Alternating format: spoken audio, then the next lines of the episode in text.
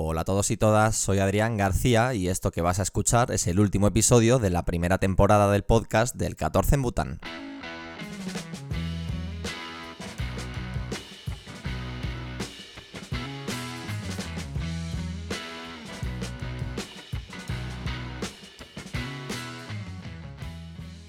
Sigues en Instagram, probablemente hayas visto durante la última semana que subí un par de historias pidiéndote que me preguntaras cualquier cosa relacionada o bien con mi viaje a Bután, o bien con este podcast, o bien con cualquier otra cosa que quieras saber de mi vida o de mis experiencias. Esto lo hice porque para cerrar esta temporada quería hacer algo diferente. Este es el episodio número 14, el final de la primera temporada del podcast del 14 en Bután, y como a lo largo de estos meses, desde que empecé en mayo, he tenido mucha gente que me ha escuchado y que me ha preguntado, oye, ¿por qué no has hablado más de esto? Oye, ¿podrías hablar de esto? Oye, me interesa saber cómo funciona esto otro. He dicho, pues bueno, es el momento en el que, antes de cerrar esta temporada, resuelva todas estas dudas y todas estas preguntas que hayan ido surgiendo y que, además, muchos de vosotros me habéis replanteado en vía Instagram. Por cierto, si no me sigues, me llamo el 14 en Bután puedes empezar a seguirme y seguir viendo contenido ya no solo de audio, sino también de vídeo y de imagen que he ido grabando a lo largo de mis meses en Bután y que estoy subiendo ahora a mi cuenta de, Instagram. Por supuesto, antes de nada, muchísimas gracias a ti que estás ahí al otro lado y a todos aquellos, a todas aquellas que os habéis asomado a este proyecto, ya sea durante uno o dos minutos para ver de qué va, o durante horas y horas consumiendo todo el contenido que he ido subiendo. Gracias también os tengo que dar a todos los que me habéis preguntado a través de Instagram para dar forma a este episodio. De todas estas preguntas que he recibido por Instagram, había varias que estaban repetidas o que eran bastante parecidas, así que al final me he quedado con 16. Estas 16 preguntas las he agrupado en tres bloques diferentes. El bloque número 1, lo he llamado experiencia personal. El bloque número 2, lo he llamado Bután. Y luego tiene tres subbloques que son cultura, fútbol y sociedad. Y el bloque número 3, que lo he llamado podcast porque son preguntas relacionadas con este proyecto, que como te he explicado en la introducción, hoy su primera temporada llega a su final con este preguntas y respuestas que vamos a empezar ahora mismo. Bueno, pues vamos con este bloque número uno, al que yo le he llamado experiencia personal. Tiene tres preguntas diferentes y la primera de ellas es bastante intensa, para empezar, que es ¿cuál es el mejor momento que viviste en Bután y cuál es el peor? Bueno, pues el peor, vamos a empezar por este, lo tengo bastante claro. Fueron las dos primeras noches. Llego tras un viaje bastante largo, con una escala muy larga en Nueva Delhi, llego cansado y además nada más llegar ya me voy a entrenar, en ese entrenamiento llueve mucho, al día siguiente igual, tenemos un partido amistoso a casi 3.000 metros de altura y yo pues prácticamente no me puedo ni mover. Me falta el oxígeno, me faltaba em, estar a tono y al ritmo que estaban mis compañeros. Entonces lo pasé bastante mal para adaptarme y de hecho noté que tanto compañeros como el presidente como el entrenador notaban que no estaba al nivel que ellos esperaban. Entonces recuerdo que por la noche yo llegaba a casa muy cansado y hablaba por vídeo con, Alejandra, con mi novia, y le decía que yo no sabía qué hacía allí, que, que, sí, que el país era precioso, que la gente me estaba tratando muy bien, pero que igual no tenía ningún sentido esto que estaba haciendo, incluso teniendo un poco el síndrome del impostor. Es verdad que fue pasando el tiempo y esto fue cambiando y fue a mejor, solo duró dos o tres días, pero sí que reconozco que si en ese momento me dicen, oye, te pagamos un billete de vuelta, probablemente me habría cogido un avión y me habría vuelto para Madrid. Y con respecto al mejor momento, lo he tenido un poquito más difícil para elegir, la verdad. Se me han venido varios a la cabeza y he estado dándole bastantes vueltas, pero al final creo que me quedo con la concentración pre-partido final del 5 de enero. Nosotros jugábamos la final el 5 de enero. Si ganábamos éramos campeones, si empatábamos o perdíamos, éramos subcampeones. Al final eh, fuimos subcampeones como la mayoría ya sabéis, y si no lo sabías, pues eh, pequeño spoiler. Pero todo lo que pasó antes de ese partido fue mágico, la verdad. Nos concentramos en un hotel precioso a las afueras de Timpu, de la ciudad donde jugábamos el partido. Tenía una habitación para mí solo, con unas vistas increíbles. Atardecía justo enfrente de mi ventana y yo podía verlo. Fue una cosa mágica. Además me acuerdo pues llamar a mi madre, llamar a mi novia, llamar a mi hermana, hablar con todos y contarles pues cómo me sentía antes de jugar un partido tan bonito como ese. Y después de haber vivido ya cinco meses allí en Bután, que estaba empezando a procesar. Yo volví además a casa tres o cuatro días después, estaba muy contento porque iba a volver a ver a mi familia y a mis amigos, así que disfruté muchísimo de ese momento. No tuve esa presión por ganar el partido, no tuve esa sensación de que si perdía em, era un fracaso, ni mucho menos, porque lo que yo me había llevado ya entre pecho y espalda los meses anteriores había sido un botín más que suficiente. Y además esto se sumó a que la mañana del partido, la mañana del 5 de enero, publicaron una entrevista que me hizo yo el del Río en marca.com y la entrevista pues por lo visto triunfó bastante, estuvo ahí en portada bastante tiempo en la web de marca y mucha gente empezó a escribirme, tío, te he visto en marca, qué fuerte, he estado leyéndote. De repente empezaron a seguirme muchas, muchas personas en Instagram, cosa que bueno, me hizo, me hizo ilusión y, y gracia. Y además me empezaron a contactar pues la COPE, la SER, Antena 3, la Sexta, para ver si en mi vuelta a España me podían entrevistar. Esa primera semana de vuelta a España fue surrealista porque de repente estuve entrando en todos estos medios contando mi, mi experiencia.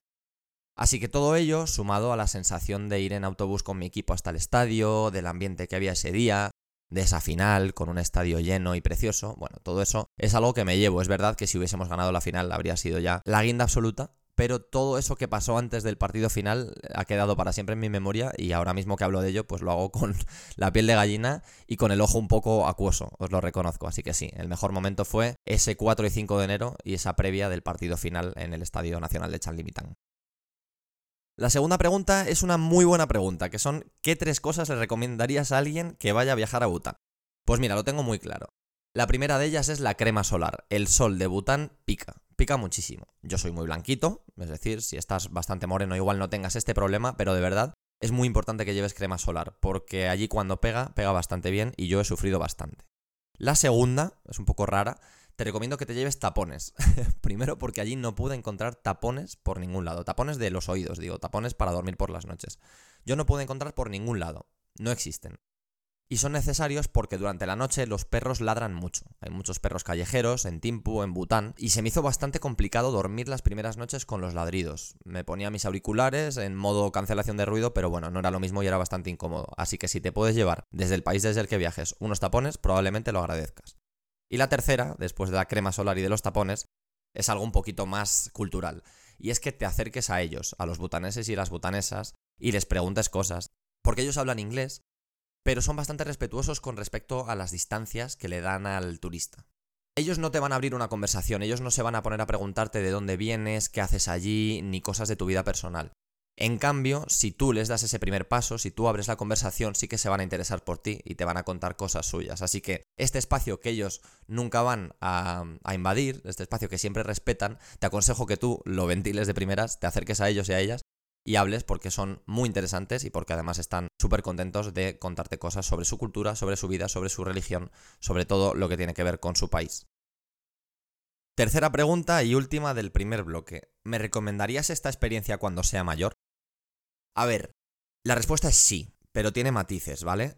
Creo que aquí no tenemos ni que romantizar la experiencia ni que forzar a todos los niños y todas las niñas a que de mayores quieran ser así o quieran hacer este tipo de cosas. Incluso a los adultos, que ya tenemos nuestros años y nuestras experiencias vividas, tampoco tenemos que forzarles a que tengan ganas de hacer cosas así. Esto depende del tipo de persona que seas. Hay gente que dice, oye, pues yo prefiero quedarme en mi ciudad, en mi pueblo, con mi rutina, que es donde soy feliz no tenemos por qué romper la zona de confort. Que no, que no, que en la zona de confort se está estupendamente. Yo lo he hecho porque ha sido una bonita oportunidad. También me he ido con mis garantías, con un contrato de trabajo y sabiendo que allí iba a tener casa. Es verdad que vas a la aventura y no sabes qué te vas a encontrar, pero voy con ciertas garantías. Así que sí, si eres un tipo de persona aventurera, si eres un tipo de persona que quiere conocer mundo, culturas nuevas, por supuesto, te recomiendo una experiencia así. Y más si es en Bután. Pero oye, si a ti lo que te gusta es estar en tu ciudad, con tus amigos, con tu pareja, con tu familia, y no jugártela y no ponerte en situaciones en las que algo pueda salir mal y eso te genera ansiedad o simplemente no te apetece, pues es que está perfecto también. Así que sí, lo recomiendo, pero no romanticemos y no pensemos que hay que ser así en la vida y que hay que irse y salir de la zona de confort. Que no, que en la zona de confort se está muy bien. Vamos con el bloque número 2. A este bloque yo lo he llamado Bután. Lo he subdividido en cultura, fútbol y sociedad. Y vamos a empezar por cultura. La siguiente pregunta es, ¿Crees que la gente es más feliz allí con menos medios que aquí, donde tenemos todo? Vale, esta es bastante difícil. Yo, en general, diría que es una sociedad con bastantes problemas. Tienen pocos recursos, tienen un éxodo bastante importante de jóvenes y no tan jóvenes que se están yendo a otros países porque la vida allí es muy cara y no tienen trabajo suficiente, o al menos no tienen ese trabajo que les garantice poder vivir allí con las garantías básicas, así que están sufriendo un éxodo bastante importante y esto es un reto muy difícil para una sociedad sí que me da la sensación de que se quejan menos que nosotros, ¿vale? Da la sensación de que asumen que les toca vivir esto y lo viven lo mejor que pueden. Aquí sí que es verdad que tendemos a quejarnos cuando perdemos un privilegio, por pequeñito que sea, o muchas veces no somos conscientes de los privilegios que tenemos. Quizás esto, bueno, está un poco más ligado a un capitalismo salvaje y a esta acumulación de bienes y de éxitos que perseguimos prácticamente todos nosotros en, nuestras vidas y que allí es mucho más eh, relajado, mucho más laxo y digamos que no tiene tanto peso ese arraigo material o esos éxitos, ya sean laborales o personales. También gracias al budismo y a su cultura, ellos van más hacia el autoconocimiento y diría que le dan una prioridad mucho más grande a lo espiritual antes que a lo material. ¿Vale? Entonces creo que por ahí sí que pueden encontrar la felicidad de una forma más rápida o más sencilla que nosotros, pero diría que es una sociedad con unos retos muy importantes y con unas condiciones ahora mismo difíciles, por lo tanto tampoco mm, me atrevería a decir rotundamente que son más felices que nosotros.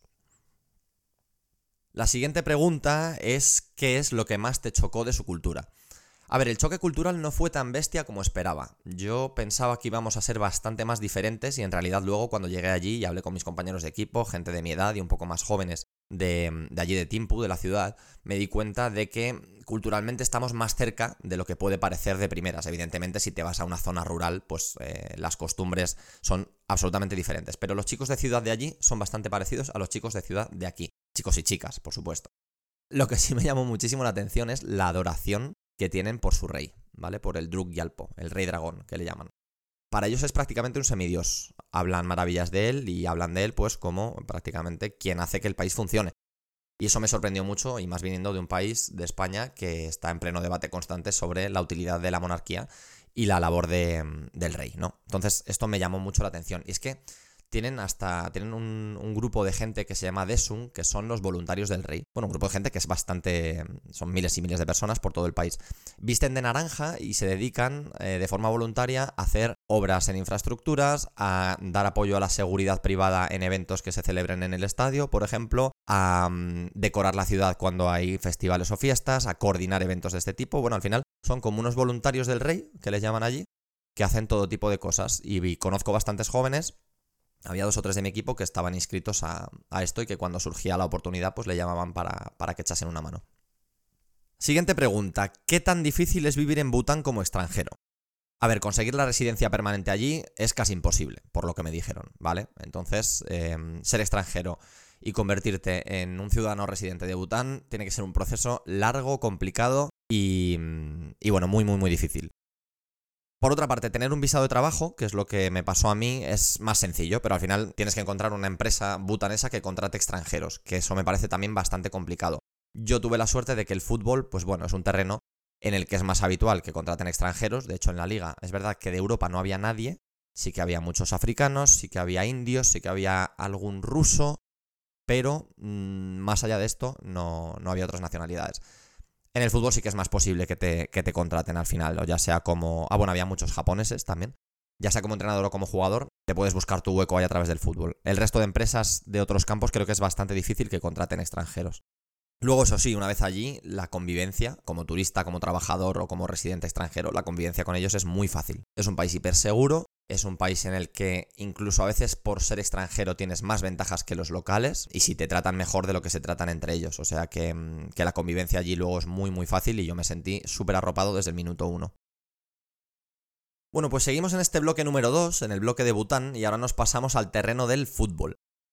La siguiente pregunta dice, ¿por nivel podrías jugar en la selección de fútbol de Bután? Bueno, esta es la fantasía, yo creo que tenemos todos los jugadores españoles que hemos jugado en países exóticos, en el extranjero, ¿no? Nacionalizarnos y competir a nivel internacional contra otras selecciones. Yo diría que sí, que estaría seleccionado entre los veintipico eh, de la convocatoria, creo que ahí no tendría problema en cuanto a nivel, pero me costaría bastante formar parte del once inicial de la selección de Bután. Hay bastante talento y en medio campo tienen gente muy buena, entonces bueno, tendría que ponerme físicamente mucho mejor y trabajarlo bastante para conseguir un puesto en el 11 titular. Pero bueno, al menos creo que en convocatoria sí que entraría. Bután está en el puesto 184 del ranking FIFA, ¿vale? Hay 210 países en este ranking y ahora mismo está en el 184. Ha llegado a estar en el 159. Ahora mismo, justo por encima tiene a Bangladesh y justo por debajo tiene a las Islas Cook, que son unas islas que están en el Pacífico Sur, casi están además a la misma distancia entre América del Sur y, y Oceanía y Australia.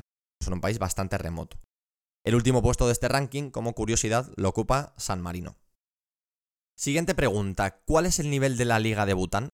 Bueno, pues la Bután Premier League, que es como se llama, cuando yo estuve al menos, ¿vale? Que es la temporada 2022-2023, tiene un equipo que es Paro Fútbol Club, que es el equipo que ganó, que yo diría que está a nivel de preferente.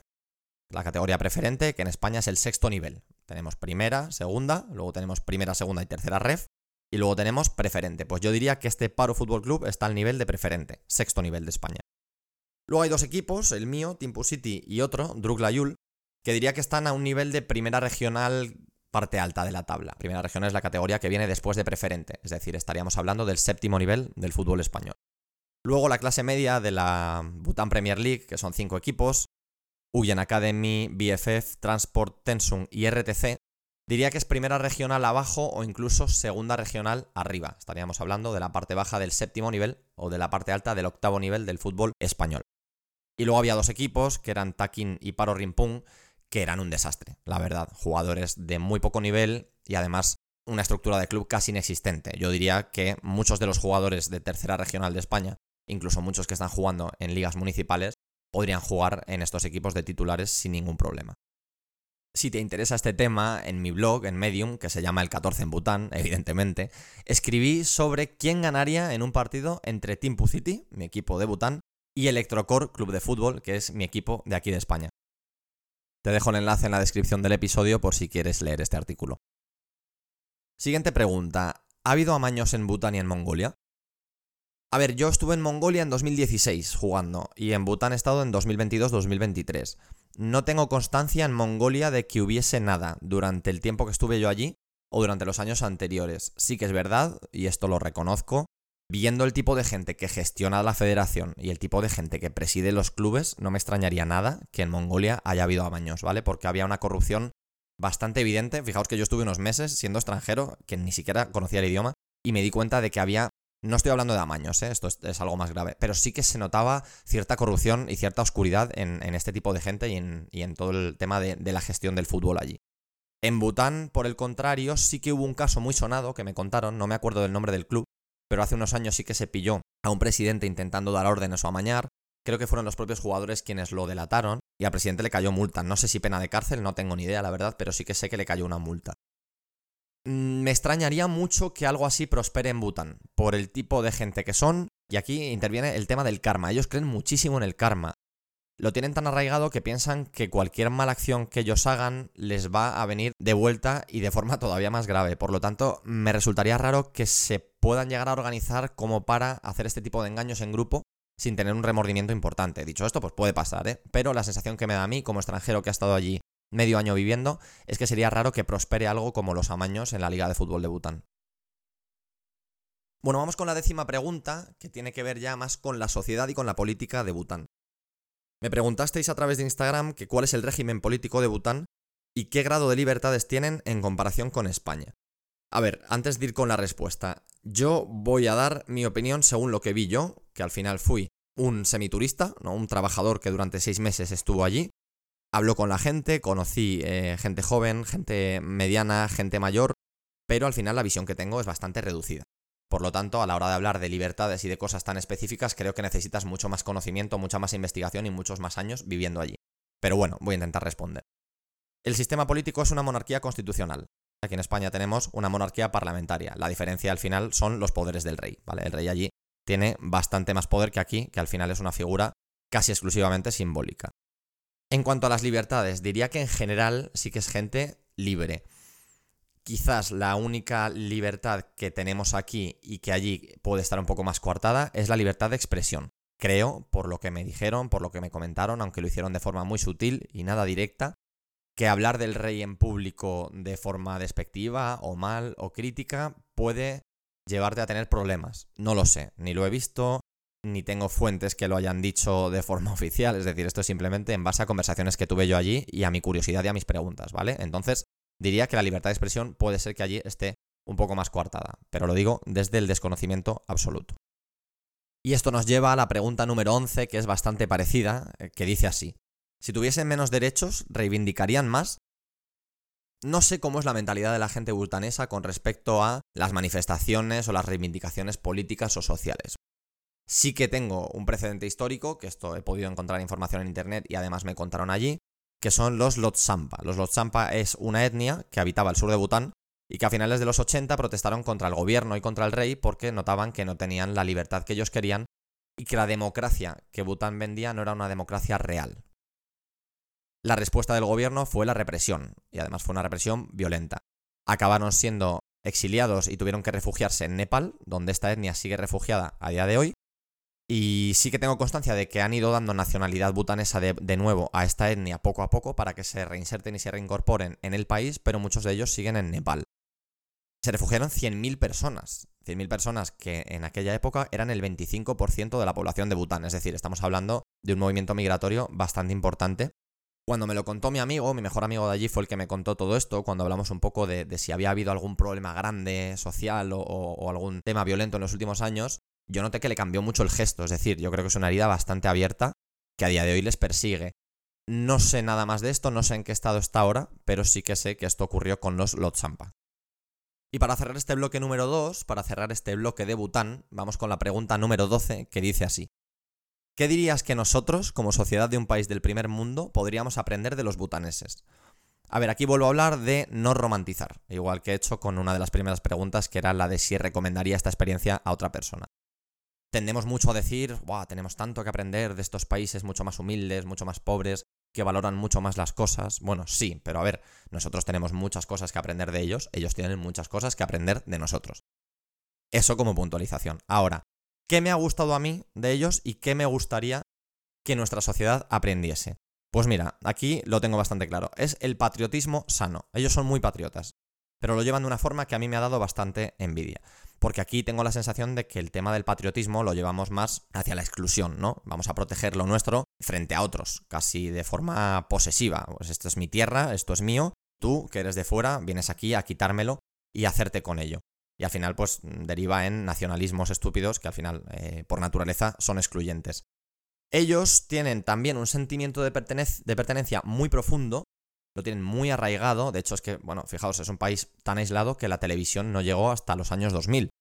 Y que gracias a las cuotas y a las tasas que le ponen a los turistas, pues están evitando que haya ese turismo mochilero que puede haber en Tailandia, que puede haber en Vietnam, Nepal, por ejemplo, que son países que, que están cerca de ellos. Y están consiguiendo mantener su identidad casi intacta. Ellos aman la tierra en la que han nacido, pero la aman sabiendo que están de paso, sabiendo que es una tierra que ni siquiera es suya, que tienen que cuidar para el que venga luego, y de esta forma tienen un patriotismo que en mi opinión es bastante más sano que el que yo veo aquí. Vamos con el bloque número 3, el bloque del podcast. La pregunta número 13, que es la primera de este bloque, dice, ¿cómo surgió la idea del podcast? Yo desde pequeñito he tenido un amor por la radio bastante potente. De hecho, una de mis primeras vocaciones era convertirme en locutor y al final conseguir ganarme la vida en este medio, en la radio. Así que cuando llegué a Bután me abrí un blog y empecé a contar ahí mis experiencias y cuando volví a España decidí darle forma a este proyecto del podcast. El objetivo, pues el mismo que cuando empecé hace unos meses. Lo primero, disfrutarlo yo. Y lo segundo, conseguir que haya gente que gracias a que yo estoy aquí desde mi cuarto con un micro sencillito y con mi portátil contando mis películas, pues que se inspiren y que viajen desde su salón o desde su trabajo o desde su coche o desde donde sea que están escuchando esto. Igual que a mí me ha pasado en muchas ocasiones que he escuchado podcasts de viajeros que contaban grandes aventuras y yo desde mi casa lo disfrutaba como si realmente hubiese estado allí. Siguiente pregunta, pregunta número 14. ¿Cuál ha sido tu entrevista favorita? Antes de decir cuál ha sido mi entrevista favorita, tengo que mandar un abrazo enorme a los seis invitados, a las seis invitadas que han estado conmigo en esta primera temporada. Andrea Orlandi, Joan, Carla, Elena, Nacho y Tony Soler. Los seis han decidido participar en un proyecto súper pequeñito, han decidido darme su tiempo y han decidido sentarse conmigo virtualmente a contarme cosas y a responder a mis preguntas. Por lo tanto, mi agradecimiento es enorme a los seis. Ahora, aquí hemos venido a mojarnos, así que yo me voy a quedar con dos de esas seis entrevistas porque han sido mis favoritas por diferentes razones. Una de ellas es la de Andrea Orlandi. Además fue especial porque fue la primera de todas, pero la forma en la que Andrea se involucró con el proyecto, la forma en la que Andrea me escuchó y me contó todas sus vivencias fue muy especial. Me parece una persona muy interesante, que yo ya seguía de antes y estoy muy contento con que esa fuese la primera entrevista del podcast del 14 en Bután. Por otra parte, la que creo que es mi favorita, la entrevista que pondría en el top 1, es la de Elena Selini. Elena es una chica súper interesante, súper sabia y con unas experiencias personales increíbles. Pero es que además, en esa entrevista, la forma en la que ella se abrió, la forma en la que habló de sus cosas más oscuras y más profundas, fue súper enriquecedor. A mí me pareció muy interesante y no puedo hacer otra cosa que no sea agradecerle que fuese tan sincera, tan honesta y tan transparente conmigo. Además fue una entrevista complicada, porque ella estaba en una zona con muy poca cobertura, tuvimos que parar un par de veces, había veces que había un retardo muy potente y no conseguíamos tener una conversación fluida. Por lo tanto, yo cuando la subí tuve un poco de miedo porque pensé que igual se perdía la esencia, pero nada, para nada. Fue una cosa maravillosa, de verdad, una conversación que merece la pena. Pregunta número 15. Bueno, si la anterior hablaba de cuál ha sido tu entrevista favorita, esta habla de cuál sería una entrevista que te gustaría hacer. Pues mira, en el mundo de los viajes tengo dos personas que me fliparía. De hecho, lo he intentado, pero es muy difícil dar con ellos. Uno de ellos es Ramilla de Aventura y el otro es Aníbal Bueno. Son dos perfiles súper interesantes de viajeros que cuentan a través de redes sociales sus vivencias. Esto es en lo relativo a los viajes, pero en lo relativo al fútbol hay una persona que es mucho más asequible que estas dos, entre otras cosas porque es amigo mío, que es Guillermo Suárez. Él es entrenador de fútbol y ahora mismo está trabajando para la Fundación Real Madrid en Palestina, por lo tanto tiene una historia bastante interesante que contar. Se fue hace unos meses, le ha pillado allí el conflicto y si todo va bien, en la temporada 2 es una de las entrevistas que tengo cerradas, así que nada. En el futuro os contaré un poquito más sobre esta persona que seguro que os va a encantar. Y la pregunta número 16, la última pregunta, que es, ¿habrá temporada 2 del podcast del 14 en Bután? Pues sí, la respuesta es sí, rotundamente. Lo primero porque yo me he enganchado a esto, como una droga. Voy a estar unos meses de descanso del podcast, pero pronto volveré con muchísimo más material. De hecho, tengo pensadas varias entrevistas, como la que he mencionado en la pregunta anterior, y tengo muchas otras ideas de cosas que contaros en la cabeza, así que sí, volveré, seguro. Pero bueno, de momento me voy a tomar un pequeño descanso, le voy a dar forma a la temporada número 2 y además voy a avanzar en otros proyectos personales que me apasionan y que ahora mismo puedo dedicarles bastante tiempo, así que este es el plan de cara a la temporada número 2 del 14 en Bután. Y con esto ponemos fin a este último episodio y a esta primera temporada del podcast del 14 en Bután. El capítulo ha sido bastante largo ya de por sí, así que no me voy a enrollar nada más. Voy a deciros gracias a todos, gracias a todas, es un placer poder estar desde mi cuarto contando mis historias y espero que la temporada 2 venga con muchísimas entrevistas interesantes, con muchísimas historias interesantes y que tú sigas ahí para escucharlo. Un abrazo muy fuerte y nos vemos en la temporada número 2.